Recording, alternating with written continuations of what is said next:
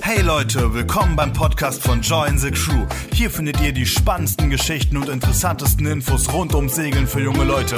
Natürlich immer mit viel Liebe. Also lehnt euch zurück und genießt die Show, denn jetzt geht's los. Hallo zusammen. Ähm, Hallo. Hallo. wir sitzen hier gerade im äh, JTC-Office zusammen. Wir sind noch mitten im Arbeiten und haben uns jetzt einfach mal ein bisschen Zeit genommen ähm, für eine Runde JTC-Podcast. Und heute soll es ums Thema gehen, ähm, die besten Reviere äh, vor und nach der Hauptsaison. Und da ist zu meiner Linken der Mario, der sehr erfahrene Skipper bei JTC und Routenmanager. Hallo. Und zu meiner Rechten der Dominik, JTC-Gründer, auch sehr erfahrener Skipper natürlich. Hallo. Und ich, der Matthias aus Marketing. Und genau, wir wollen halt ein bisschen drüber quatschen, ähm, über das ganze Thema vor und nach der Saison. Was sind da die besten Reviere? Ähm, wo gibt es ähm, die besten Bedingungen zum Segeln vielleicht äh, in der Nebensaison? Wo kann man noch am besten mal ins Wasser springen? Wo ist es schön warm? Ähm, Wo lohnt sich nicht wirklich die Genau. Planen vor und nach der Saison? Genau, gibt es spezielle Sachen, die ich äh, einpacken muss?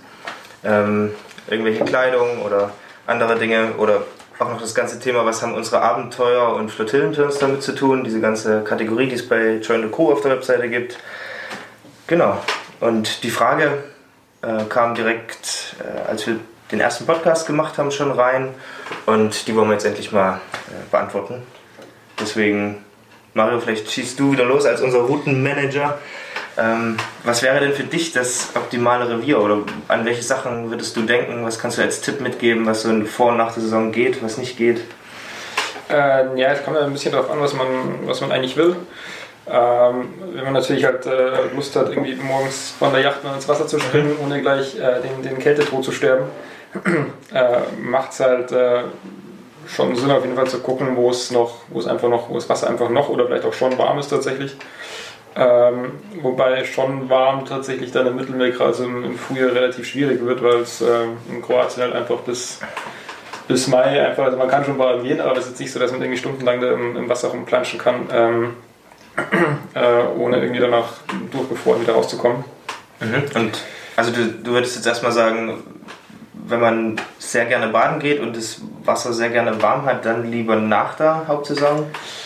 Ja, macht jeden Fall, Vorderland? genau. Also man sagt, man soll einfach, jetzt sagen irgendwie so im Hochsommer irgendwie segeln gehen, ähm, weil man, keine Ahnung, keinen Urlaub hat oder lieber einfach ein bisschen, weil einfach der Termin sonst nicht passt, würde ich immer, sag ich mal, eher so Richtung September dann gehen, ähm, wo es dann einfach schon ein bisschen ruhiger ist, aber einfach noch das Wasser im Sommer einfach noch warm ist. Also gerade so in, in Griechenland äh, hat es auch im September noch, noch 22, 23 Grad. Oder am Anfang Oktober ist, da kann man auf jeden Fall noch, äh, noch gut ein bisschen, bisschen rumplanschen, ohne äh, dass es recht kalt ist. Und ähm, von den Segelbedingungen her, wo ist es da am besten? Ich weiß nicht, wer, wer von euch da am besten was dazu sagen will, Dominik, Mario? Ja, ich glaube, es wird schwierig sein, weil ähm, ich glaube, wir beide sind äh, Griechenland-Fans. Äh, äh, Ich auch übrigens, das ist für, eine ungleiche Verteilung. ähm, ja, von daher natürlich zieht es uns nach Griechenland. Griechenland ist, ähm, gerade wenn wir äh, die, das, die Segelrevier von Athen ausgehend nehmen, zwischen Athen und Rhodos, da wo die gekladenen Inseln liegen, das ist eigentlich interessant, weil in den meisten anderen Segelrevieren im Mittelmeer hat man vor und nach der Saison mehr Wind als in der Hauptsaison. In den Kykladen, in dem Saronische Golf, im Dodekanes, äh, Nord und Süd, ähm, es ist genau das Gegenteil. Ähm, durch die größere Lage in dem äh, Gebiet hat man, abgesehen vom Winterstürmen, aber davon reden wir nicht, aber äh, zwischen, zwischen April und äh, Oktober, die, die, die windreichste Zeit ist Juli, August. Äh, ungewöhnlicherweise, weil da eben dieser, der berühmt-berüchtigte Meltemi-Wind Wind kommt, der sehr, sehr hohe mh, Windstärken erreicht in den Kykladen, aber eben im, im, äh, im Saronischen Golf oder da, wo man sich verstecken kann zwischen den Inseln im Dodekanes. Äh, da hat man dann einfach sehr gute Bedingungen für sportliches Segeln. Äh, aber dann ist vielleicht auch äh, das ein Tipp für diejenigen, die in Griechenland gerne segeln, aber eben ohne, ohne sportlichen Charakter, dann ist oft eben entspannter, wenn man dahin geht, ähm, vor oder, oder nach der Saison. Und natürlich, ähm, die Faustregel ist, kann man sagen, und das ist natürlich total selbstverständlich, je weiter südlich man geht, ähm, desto wärmer ist es. Äh, ausgehend von Deutschland. Ähm, aber auf jeden Fall gibt es auch Unterschiede. Ähm, so zum Beispiel, äh, also Mallorca, Ibiza ist ziemlich weit, ähm, aber ähm, da ist also meistens äh, dadurch, dass das Wasser, äh, also Mallorca ist eine große runde Insel das hat keine ähm, oder wenige weite große Buchten. Also das Wasser hat wenig Platz, sich irgendwo aufzustauen. Mhm. Das ist viel Bewegung. Also das, die Wassertemperatur wird dort ähm, eher, eher nicht besonders einladend sein zum Baden, weder, weder vor noch nach der Saison. Ähm, windtechnisch ist Mallorca auch nicht so einfach, äh, weil ähm, vielleicht ist der Wind nicht oft das Problem, aber der Seegang dadurch, dass man da kein vorge vorgelagertes Land hat. Also wenn der Wind kommt, dann hat er sehr viel Zeit, sehr viel Platz, um äh, größere Wellen aufzubauen. Ähm, da würde ich, äh, äh wenn man mal entspanntes Segeln äh, steht, eher in der, in der ähm, äh, Hauptsaison segeln gehen, so irgendwann zwischen äh, Juni und Anfang September. Ähm, noch vielleicht wichtig zu wissen, ähm, das beobachten wir immer wieder, ähm, wenn wir Telefonate von unseren Skippern bekommen ähm, oder wenn wir merken manchmal auch an Problemen mit Booten, die passieren durch viel Wind, dass oft Anfang September so eine Zeit ist, wo diese, diese ersten Herbststürme kommen. Mhm. Ähm, das heißt generell, äh, meine, meine Lieblingszeit ist eigentlich September zum Segeln im Mittelmeer generell. Mhm ähm, aber da muss man es sich bewusst sein und das gilt, also September, Anfang Oktober, da muss man schon etwas Glück haben. Ja. Ähm, meistens hat man Top-Wetter, man hat nicht diese Hitze der, äh, des, des Hochsommers, äh, die Buchten sind eben nicht so voll.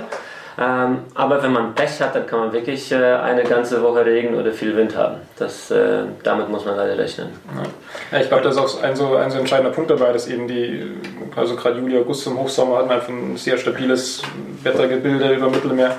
Äh, und wenn halt dann so im, an der, Ende August, Anfang September dann so die ersten Tiefdruckgebiete dann eben auch ins Mittelmeer mit reinziehen, kann man halt tatsächlich einfach Pech haben im Wetter. Also so in Kroatien ist es sonst halt drei Monate lang strahlender Sonnenschein und äh, quasi keine Wolke am Himmel.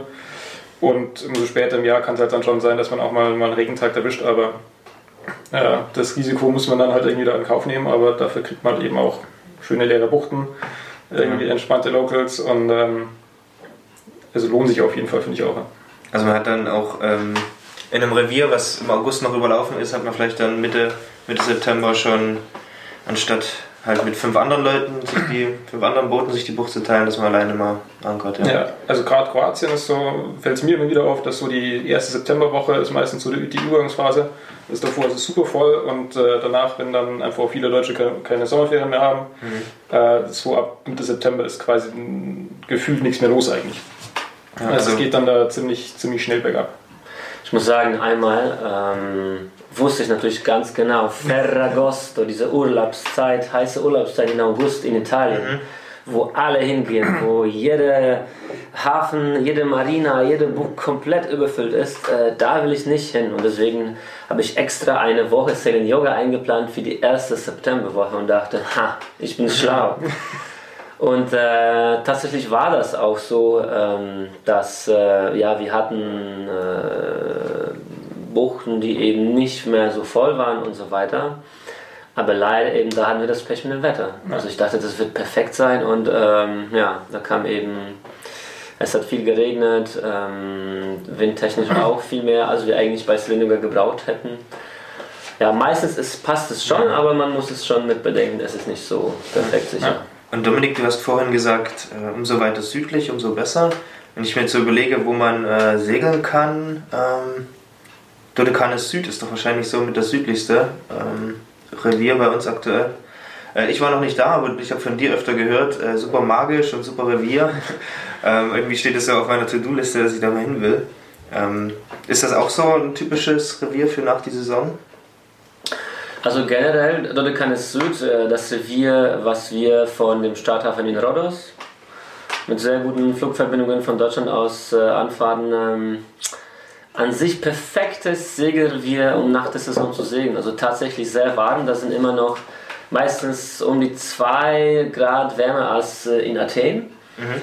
Ähm, und eigentlich bis zu der Flüchtlingskrise äh, hatten wir da immer Flottillen mit mehreren Booten und alle waren immer mega zufrieden. Ähm, für viele ist das Revier komplett unbekannt. Äh, da gibt es eigentlich nur von Rhodos aus nur eine Insel Simi, wo es noch mehr Touristen gibt. Mhm. Mm, das sind diejenigen, die so Tagestouren von äh, Rhodos ausgehend machen mhm. und zurückfahren.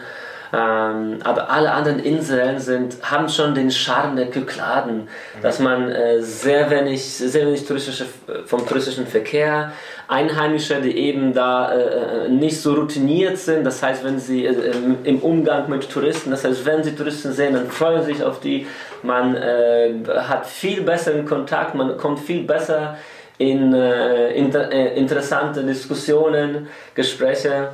Ähm, Besuch im Restaurant kann auch viel, viel, viel lustiger ausfallen. Okay, ich glaube, ähm, ich, glaub, ich, glaub, ich muss dahin dieses Jahr. Ja, also, aber man muss natürlich dazu denken, dazu bedenken, äh, das generelle Empfinden vom, von der Temperatur ist auch beim Segeln sehr stark mit dem Wind verbunden. Mhm. Und im Dodekanes Süd hat man immer, um zu den kleineren Inseln wie äh, Tilos Simi zu kommen, muss man von Rhodos erstmal einen längeren Schlag segeln. Das heißt meistens eben dieser erste und letzte Tag mhm. ist mit mehr Segeln verbunden und da hat man meistens auch ähm, etwas mehr Wind. Also das muss man äh, einrechnen beim Segeln im äh, südlichen Dodekanes. Aber dafür wird man tatsächlich belohnt mit ähm, auch sehr schönen Landschaften, mit den äh, Buchten da mit steilen, mit, mit, mit steile Küste versteckten äh, Buchten dazwischen äh, und segeltechnisch immer äh, auch sehr, sehr interessant, weil man eben von typisches Inselhopping macht, von Insel zu Insel. Äh, und hat man trotzdem am Anfang und Ende der Tour den äh, super schönen, äh, super, super, super interessante Stadt in Rhodos, wenn man wieder mehr, mehr Zivilisation haben möchte. Und äh, du sagst gerade, es ist ein bisschen mehr, ähm, es könnte vielleicht auch bei der Überfahrt noch ein bisschen kälter werden, wenn es dann, ähm, also es ist zwar vielleicht an sich noch warm, aber ähm, auch wie du gesagt hast, Mario, es könnte auch öfter mal regnen in den äh, Nachsaisonzeiten. Würdet ihr anders packen, wenn ihr jetzt im September segelt? Oder Mario, an dich die Frage, vielleicht würdest du anders packen, wenn du im April oder September segelst, als wenn du Juli, August unterwegs ja, bist? Ja, schon ein bisschen. Also ich sag mal, als, äh, wenn, irgendwie als Skipper bin ich ja letztendlich dann eh immer derjenige, der, der draußen rumsteht, wenn es tatsächlich ja. mal regnet und kalt ist. Von daher habe ich, sag ich mal, auch wenn ich im August in Kroatien bin, natürlich eine, irgendwie eine, eine Segeljacke und eine, eine ordentliche Hose dabei. Mhm. Äh, aber es macht schon auf jeden Fall Sinn, sich äh, vielleicht einfach mal noch ein Fließpulli mit einzupacken und vielleicht auch eine ordentliche Regenjacke mitzunehmen die man im Sommer halt nicht braucht, aber gerade wenn es dann halt ein bisschen, ein bisschen frischer wird, wenn es windiger wird, wenn es mal regnet. Äh, man sitzt natürlich trotzdem abends dann irgendwie draußen rum, weil es ist irgendwie noch, doch noch schön und, und, äh, und ein lauer Herbstabend. Äh, aber dann halt äh, vielleicht eine lange Hose zum, zum Drüberziehen und einen Pulli mitzunehmen, schadet schon auf jeden Fall nicht und vielleicht auch irgendwie ein paar ordentliche Schuhe und nicht nur Flipflops. Ja, also einige unterschätzen das tatsächlich. Äh, du bist in eine Hafenkneipe in Dalmatien sitzt, äh, keine Ahnung, es ist Mai, du sitzt in kurzer Hose, T-Shirt, die Sonne scheint auf dich, du bist natürlich schön vom Wind abgeschirmt, ja. Ähm, und dann siehst du ein Boot reinfahren, äh, alle Leute im Ölzeug, manche noch äh, mit ähm, Mützen, Handschuhen und fragst dich, Alter, was meint die da, was soll das? Aber es ist tatsächlich oft so, dass, dass die, die wahrnehmbare Temperatur sind vielleicht 10 Grad weniger auf dem ja, Boot. Ja. Und gerade vor und nach der Saison äh, darf man das nicht unterschätzen. Also das macht den wie, Unterschied, ja. Sowas wie äh, Mütze tatsächlich äh, und, und, und Handschuhe ist äh, also April und ich würde sagen bis in ja, Anfang Mai hinein äh, keine, vielleicht sage ich derjenige, der gar keine Haare hat auf dem Kopf. Also ich friere ziemlich schnell, also aber ich... Ähm, ist vielleicht bei Sonne ein ja. größeres Problem. ja, ähm, trotzdem jedenfalls würde ich auf jeden Fall ähm, generell sagen wir immer beim, äh, beim Packen fürs Segeln, je weniger, desto besser. Aber gerade was diese wärmeren Klamotten angeht, da, da würde ich schon mal was mitnehmen. Und das gilt natürlich genauso für, für dann äh, Nachtschlafen. Da habe ich gerne zum Beispiel äh, so wärmere, lange, lange ähm, warme Unterwäsche. Ja. Äh, gerade für diejenigen, die, die gerne draußen schlafen, da reicht oft ein Schlafsack nicht. Ähm, ja. Und ja, also da weiß ich Bescheid. wenn, wenn, ich mal im April ähm, losziehe, dann, die, dann den dickeren Schlafsack einpacken, weil draußen ja. schlafen macht ja trotzdem Spaß. Ähm, ja, und vor allem, wie du sagst, das habe ich auch selber schon erfahren. Also das ist einfach, wenn du äh, durch den Wind kann es dann auch in der Bucht mal relativ äh, kalt werden, wenn es äh, eigentlich noch super warm ist draußen und man irgendwo noch zusammensitzen würde und auch eine gute Zeit hat, aber dann das draußen schlafen kann dann auch schnell mal äh, kalt werden mit dem Wind. Ähm, genau, und das nächste Thema, was wir vielleicht noch ansprechen ähm, sollten, was vielleicht, äh, vielleicht für Irritierung sorgt oder ähm, was einfach gut ist, wenn man das ein bisschen ähm, klarstellen, so dieses Thema Abenteuer und Flottillenturns. Also wir haben ja so Reviere auf unserer Webseite eingeteilt, in, also die im Sommer in Europa sind, so Abenteuer und Flottille. Ähm, und was hat es damit eigentlich auf sich? Weil es geht wahrscheinlich äh, zum großen Teil darum, das Abenteuer ist mehr im Frühjahr und mehr im Herbst. Und warum, warum ist das eigentlich so? Ähm, uns kontaktieren oft äh, viele Leute und fragen einfach, ja, was ist, welches Segelrevier ist für mich am besten? Ähm, wenn wir ähm, dann aber nachfragen, was ist dir am wichtigsten, dann oft stellt sich heraus, dass ähm, gerade bei, bei Interessenten von äh, German Crew Segeln für junge Leute ist das Soziale drumherum wichtig oder ist der Turn eher Gibt es da viele Leute oder eher weniger? Ähm, wird da viel gefeiert oder ist es ruhiger? Kann ich da gut ähm, eben mich erholen? Ähm, und ähm, oft ist es eben, oder kann ich die Route mitentscheiden oder ist sie von vornherein festgelegt? Das sind alles Faktoren, die eben davon abhängig sind, ob das nur ein Boot ist, äh, was fährt, äh, alleine fährt oder eben ob das mehrere Boote sind, äh, die äh, die sogenannte Flottille bilden. Äh, deswegen haben wir äh, all denjenigen Personen ähm, versucht, etwas Hilfestellung dazu geben und eben die Segelturns, alle Segelturns bei uns im Mittelmeer in Abenteuerturns und die Flottillenturns aufgeteilt und letztendlich sind Abenteuerturns all diejenigen, die mit einem oder ähm, höchstens zwei Booten stattfinden. Ähm, die haben dann eben anderen Charakter als die Flottillenturns, das heißt die Boote ab drei Yachten, die zusammen segeln. Bei uns ab drei bis sechs meistens. Ähm, das heißt zum Beispiel, also selbst bei Flottillen gibt es äh, jeden Abend das Treffen aller Skipper und jeder sagt, wie seine Crew so drauf ist, worauf sie Lust hat am nächsten Tag und man versucht dann immer den besten Kompromiss, die beste Lösung für alle zu finden und, me und meistens sind alle sehr happy. Äh, aber natürlich jedes einzelne Crewmitglied hat weniger Möglichkeiten, die Route zu beeinflussen und äh, natürlich dann, wenn man äh, ähm, mit einem Boot unterwegs ist, dann ist es schon ganz anders. Äh, und man ist dann als Crew in direktem Gespräch mit dem Skipper und überlegt, wo man dann am nächsten Tag äh, hingeht. Natürlich ist der Skipper immer derjenige, der die meisten Tipps hat und äh, hat immer am Anfang der Woche schon eine Idee, konkrete Idee, wo man hin will, aber man ist immer offen darauf, was, was die Teilnehmer wollen und das äh, kann man eben auch mit einem oder zwei Booten besser umsetzen. Ja. Äh, auch bei zwei Booten, äh, da können da können vielleicht, oh, kann man tagsüber was anderes, das, das eine Boot kann was anderes machen als das andere und man trifft sich dann ähm, abends wieder zusammen. Und natürlich, was das äh, Feiern angeht, ist es einfach so, dass äh, ja, je mehr Boote, desto mehr feiern, kann man so pauschal sagen. Natürlich trotzdem gibt es äh, ab und zu äh, verrückte Crews, die einfach äh, mit, mit äh, also eine Gruppe ist wirklich total lustig. Kann auch auf einem Boot sehr viel Spaß haben. genau, aber äh, tendenziell gerade wenn man die sogenannten Päckchen macht, das heißt die Boote stehen zusammen, Seite an Seite an Seite an Seite an Seite.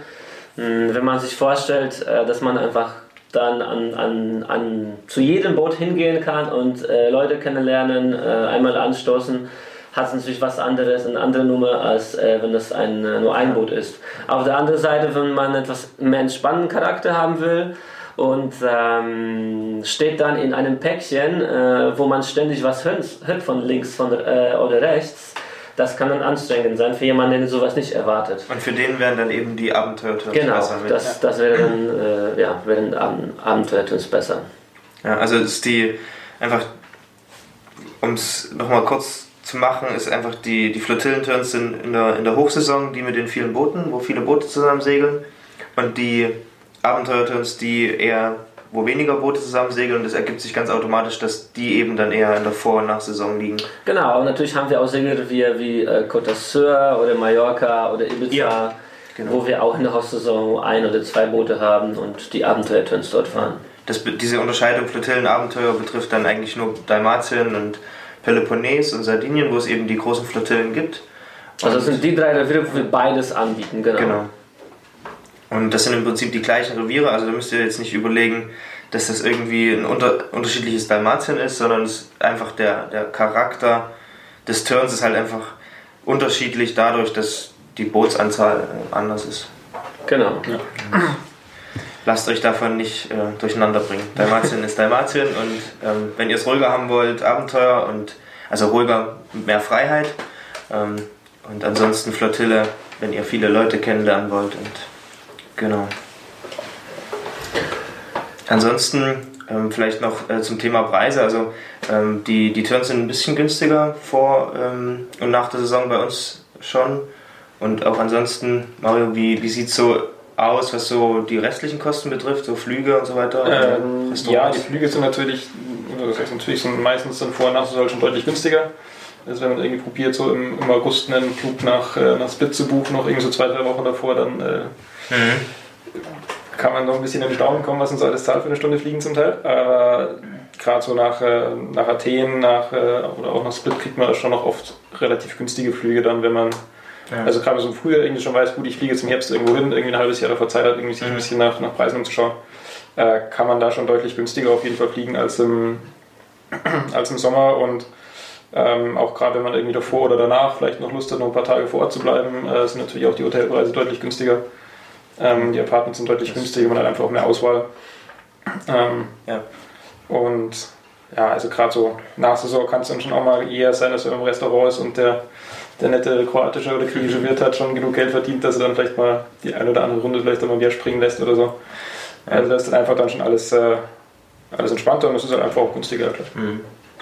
Und ja, ich glaube, da können wir das so zusammenfassen. Vor und nach der Saison ist für die Leute, die, ähm, die auch mal damit leben können, wenn es mal einen Tag regnet und ähm, die auch damit leben können, dass vielleicht äh, nicht 50 Leute äh, um einen rum sind und die da ein bisschen mehr Freiheit beim Segeln wollen. Genau, und ich glaube, wir können, wir können das guten Gewissens empfehlen, so auch mal vor und nach der Saison sich mal die Reviere anzugucken. Also ich glaube, man muss sich im Klaren sein, dass viele Segelreviere ihren eigentlichen Charme in der Hochsaison überhaupt nicht haben. Ähm, Dafür umso mehr nette JT-Sieger um sich herum. Natürlich, klar. Äh, Und also meistens dann, wenn man weiß, und wir wissen es natürlich, wel- welche Buchten äh, zu voll sind, da fahren wir nicht hin.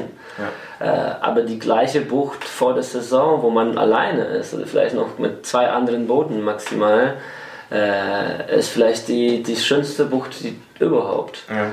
Ähm, natürlich in den Häfen ist es weniger das Problem, aber gerade diese solche Segelrevier wie ähm, wo, wo die Natur eine große Rolle spielt. Ja. Das ist bei uns zum Beispiel äh, Côte d'Azur oder Sardinien oder Kornaten. Ähm, also wenn, wenn für einen eben dieses, dieses, dieses ähm, das Naturerlebnis eine große Rolle spielt, dann gerade da würde ich eben die Hochsaison meiden, Genau. eher in der Nachsaison, Ja. Nachsaison gehen. Und, und wer abends nochmal zum Beispiel auf Fort George äh, gehen will, in Dalmatien ist das so eine bekannte Location, wo wir immer gerne mal einmal in der Woche, ist das so ein Spot, wo wir zur Party gehen wollen. Das ist eine wunderschöne Burg oben auf dem Berg gelegen. Und die ist vor nach der Saison zum Beispiel halt, da ist eher weniger dann los, wenn, im April und äh, später September oder so. Also Und wer da, wem das wichtig ist, da ist halt einfach im August, Juli äh, mehr los. Ja. Ja, genau. Also wenn man halt Bock auf, auf Party hat und ähm, einfach viele Menschen um sich rum braucht, dann macht es natürlich Sinn, einfach dann in der Hochsaison irgendwo hinzufahren und einfach A, größere Flotillen sind, Johnny Crew, wir haben mehr Leute da. Äh, ist einfach allgemein mehr los. Äh, wenn man feiern gehen will, ist einfach auch mehr los im Sommer. Ähm, und sofort George, das klassische Beispiel, die haben immer einmal, einmal in der Woche machen die quasi eine, eine öffentliche Party äh, wo jeder hingehen kann, wo wir auch äh, sehr gerne und sehr regelmäßig hingehen. Die ist aber, wenn ich es richtig im Kopf habe, glaube ich auch bloß Juli, August, Anfang September noch so ein bisschen und dann äh, hören die auch wieder auf damit. Ähm, man kann trotzdem noch hochgehen, äh, man kann wunderschönes Sandauner trinken, man Ja. kann, äh, kann ganz leckere Vorspeisen oben essen und äh, den wunderbaren Ausblick genießen, aber dafür ist man halt die, die Menschenmassen. Genau, das ist Fort die- George die- eigentlich das, das perfekte Spiegelbild ne, für, für die Vor- und Nachteile, die wir gesagt haben. Ähm, einmal super entspannter Sonnenuntergang mit einem Cocktail in der Hand und beim anderen Mal äh, eine gute Party. Ja. Genau, ähm, ich glaube, da haben wir jetzt so einen kleinen Überblick gemacht über Vor- und Nach der Saison segeln. Ich hoffe, wir konnten euch irgendwie helfen, dass ihr was draus mitnehmen konntet. Dass die Frage, die, die von euch reinkam, äh, gut beantwortet wurde. Wenn nicht, bitte unbedingt äh, nochmal schreiben. Dann machen wir das auch nochmal. ähm, Das war kein Genau. Witz. Also wir, Das wir nehmen nee, auf also- jeden Fall jede Frage von euch wirklich ernst. ja, Ähm, also besser eben immer bei jedem Thema ab, ab, arbeiten wir äh, die Fragen, die von euch kommen, rein, äh, ab. Ähm, ja, also wir sind auf jeden Fall äh, gespannt, was, was ihr noch alles an Fragen habt. Äh, wir haben auch jetzt mit äh, Mario unsere Verstärkung im Team mit äh, Routenmanager Vollzeit bei uns, jetzt äh, auch äh, coole Hilfe bei solchen segelbezogenen äh, Themen äh, für, für Segelexperten. Von daher, ähm, ja, schießt los, was, was ihr noch gerne wissen möchtet und wir machen uns dann an die Arbeit. Genau, wenn ihr das bei YouTube seht, dann direkt äh, drunter kommentieren. Wir lesen das alles. Ihr könnt auch bei Instagram oder Facebook uns schreiben. Ähm, oder per E-Mail an dennis at jointhecrew.com. Er ist für den Podcast zuständig und er äh, freut sich sehr, wenn es da Feedback von euch gibt. Also negativ auch sehr gern, was, was euch nicht gefällt. Also schreibt uns gerne, wir wollen das für euch machen. Genau, ähm, immer, immer her mit euren Gedanken. Und ansonsten sagen wir ciao und bis zum nächsten Mal. Ciao. Ciao. Ja. Noch so ein Socklitzer?